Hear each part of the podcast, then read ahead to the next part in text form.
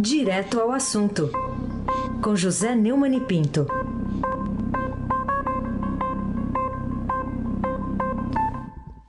Bom dia, Neumani, tudo bem? Carolina Ercolim, Bárbara Guerra, Almirante Nelson e o seu pedalinho. Moacir Biasi, Clã Bonfim, Emanuel, Alice Isadora. Bom dia, melhor ouvinte, ouvinte da Rádio Eldorado, 107,3 FM. Carolina Ercolim, tintim por tintim, tudo bem, Carolina? Vamos em frente. Tudo bem. Queria, queria puxar contigo essa, essa notícia de que é, o COAF, né, um relatório do Conselho de Atividades Financeiras do Banco Central, é, apontando que o advogado de Bolsonaro, Frederico Assef, que a gente já conhece daquela casa em Atibaia, onde estava o Fabrício Queiroz, pagou uma conta de médico do ex-assessor de Flávio Bolsonaro lá na Assembleia Legislativa do Rio de Janeiro. Como essa notícia repercute hoje? Carolina, é bom lembrar que foi o COAF que começou isso tudo. Né? Um relatório do COAF revelado uh, num furo de Constança Rezende aqui no Estadão, né?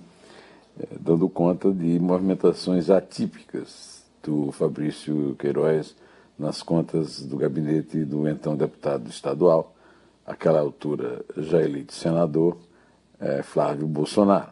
Agora, o relatório do Conselho de Controle de Atividades Financeiras, que rolou pelo governo Bolsonaro, é, numa tentativa de, sei lá, de é, é, evitar nas suas revelações, chega com uma nova, que foi publicada pelo Globo. É que o, o Frederico Assef, que foi advogado do Flávio Bolsonaro e que conseguiu, inclusive, com o presidente do Supremo Tribunal Federal, a suspensão de todas as investigações sobre crime financeiro no Brasil durante seis meses, é, depois de ter negado terminantemente de saber do destino, de, de, de ter alguma coisa a ver com o destino é, do Fabrício, e antes do Fabrício ser preso num escritório falso que ele tem em Atibaia, pagou R$ 10.200 para o urologista Vladimir Alfer, que atende no Hospital Albert Einstein, em São Paulo.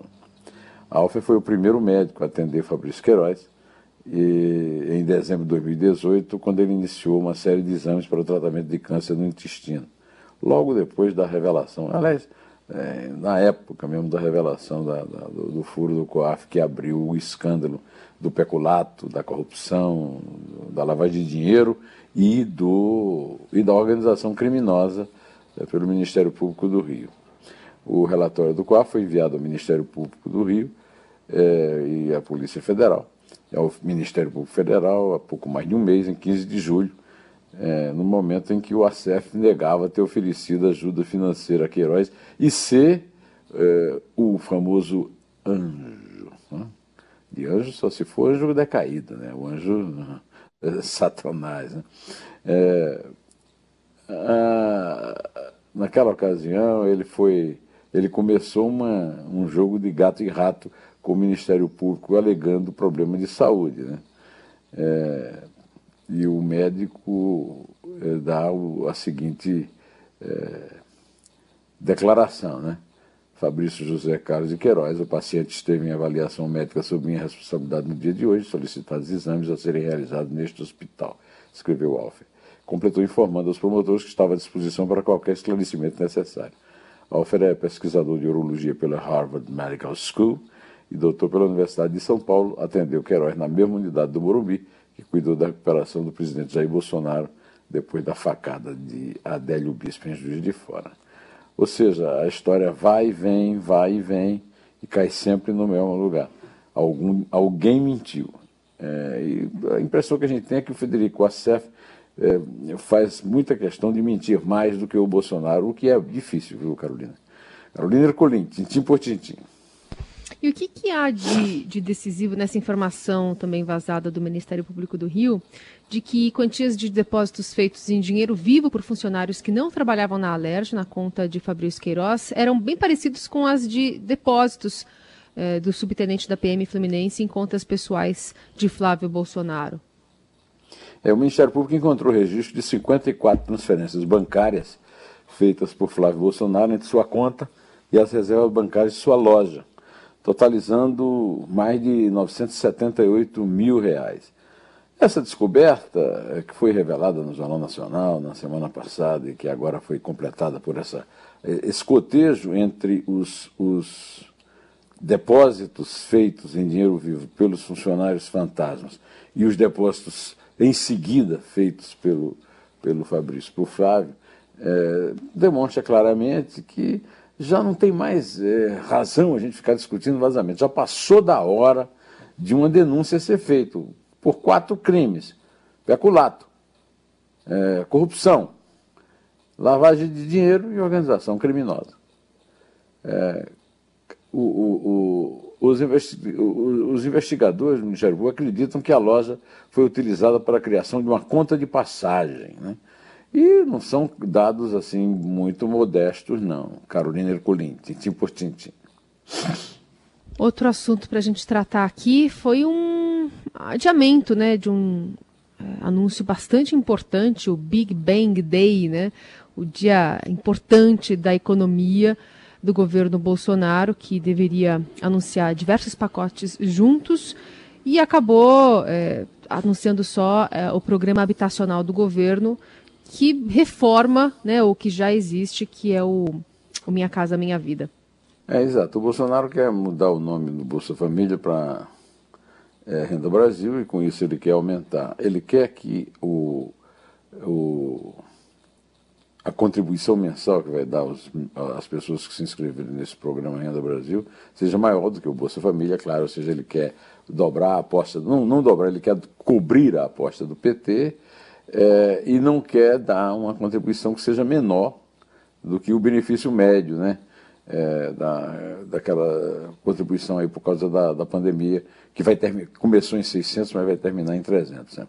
É, é, o, a equipe econômica fez um estudo que é, passaria para 247, ele não aprovou, foi adiado, é, e, e quer para 300, enquanto que a Bolsa Família paga 190. Né?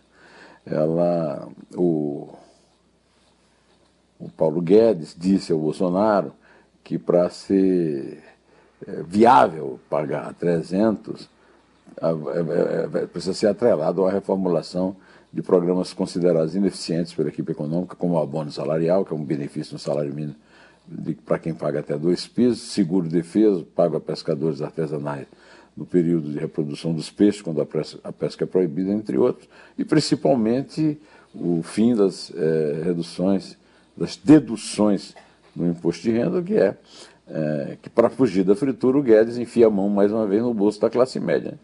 É, da classe média, agora eu quero lembrar que a classe média tem direito a serviços do Estado que o Estado não dá à altura, saúde e educação principalmente, as deduções do imposto de renda servem para cobrir isso. Outra coisa é que o imposto de renda nunca, a tabela nunca é atualizada. Então é, um, é mais uma é mais uma facada na classe média. E Bolsonaro está apostando tudo no, no assistencialismo do, do, do, populismo de direita, agora para superar o de esquerda do PT, e a, a, coisa continua, né? Foi adiado o lançamento, vamos esperar para ver o que, é que acontece. Carolina Ercolim, tintim por tintim.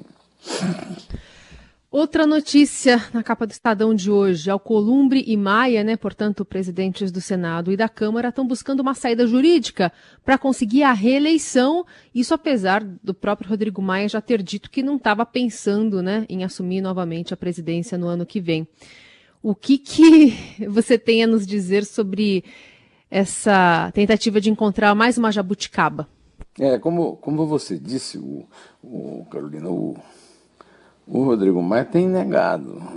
Mas é, cada, o Estado não está noticiando hoje que ele está trabalhando junto com o Columbo, os dois é, embarcaram num voo da Força Aérea Brasileira rumo a São Paulo, que é o uso de um, um voo de um pago com dinheiro público para defender interesses particulares dele, e era um compromisso, é, é, um jantar com Alexandre de Moraes, que junto com Gilmar Mendes tem ajudado a encontrar uma solução no Supremo para rasgar mais uma vez a Constituição. A Constituição proíbe a recondução é, do, de presidentes das casas do Congresso no meio de uma legislatura. E eles estão tentando driblar isso, estão contando com a ajuda de Alexandre de Moraes e de Gilmar Mendes, que são mestres nisso aí. Né? Esse encontro não está na agenda dos três, e eu queria lembrar que Davi Alcolumbre está na presidência do Senado como resultado da fraude da eleição, que tem 81 eleitores e, houve 82 votos computados, e em, em, cumplicidade com Roberto Rocha do, do PSDB do, do Maranhão, eles estão escondendo a, a investigação dessa fraude com, completamente é, fora de, de, ilícita. Né? É, Carolina Ercolim, tintim por tintim. Muito bem. E, e, como é que você recebe essa notícia de que o Senado, no final das contas, aprovou finalmente e numa votação bastante simbólica, né, por unanimidade, o Fundeb, né, a permanência desse fundo de manutenção da educação, evitando, portanto, o esvaziamento dos cofres da instituição pública do país? É o Fundo de Manutenção e Desenvolvimento da Educação Básica e de Valorização dos Profissionais da Educação. É, teve agora um ficou permanente, ou seja, o, o, governo federal vai ter que. Não adianta como o Bolsonaro quer tirar dinheiro da educação para pôr na defesa, porque os senadores votaram por 79 a 0, eu quero aqui cumprimentá-los, da mesma forma que os critiquei com muita veemência quando eles derrubaram o veto do Bolsonaro ao congelamento dos salários dos, dos servidores. Né?